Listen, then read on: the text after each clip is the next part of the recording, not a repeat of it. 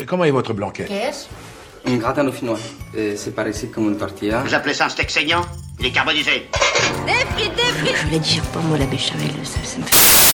Bonjour à tous, bienvenue dans Mes Encore, le podcast qui va alimenter vos conversations à table et donner à vos plats une toute autre saveur. Je suis Margot Mignard, j'aime manger, raconter des histoires et plus encore les petites et grandes qui se cachent derrière une cuisson, un condiment ou une appellation. Alors bonne écoute et surtout bon appétit.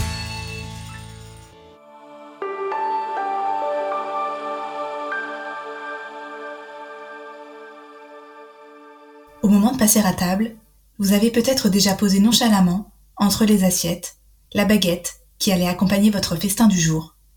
Vous l'avez posée si négligemment qu'elle s'est retrouvée la croûte enfarinée du côté de la nappe, autrement dit à l'envers, si bien que l'un de vos convives, tante, grand-mère ou belle-mère, s'en est peut-être retrouvé le souffle coupé et le cœur battant à tout rompre, le temps de le retourner très discrètement. Ouf, il s'en est fallu de peu. Pour certains, en effet, le pain à l'envers porterait malheur. L'auteur de ce geste malheureux se retrouverait à coup sûr dans le pétrin. Si le pain a toujours été respecté depuis la nuit des temps, et surtout depuis qu'un certain Jésus en a fait un mets sacré, il y a une autre explication plus étonnante. Pour expliquer cette croyance qui traverse le temps, il nous faut remonter quelques siècles. À l'époque médiévale. L'âge d'or de la foi et de la forge. Il n'était pas rare, bien au contraire, que le froid du fer tranche la chaleur de la peau pour sonner la peine capitale. Et c'est pour appliquer les châtiments qu'entrait en scène le bourreau,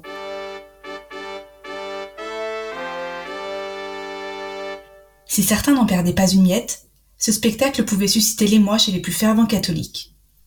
Tout ce que le bourreau touche est alors considéré comme souillé, auréolé de la mort.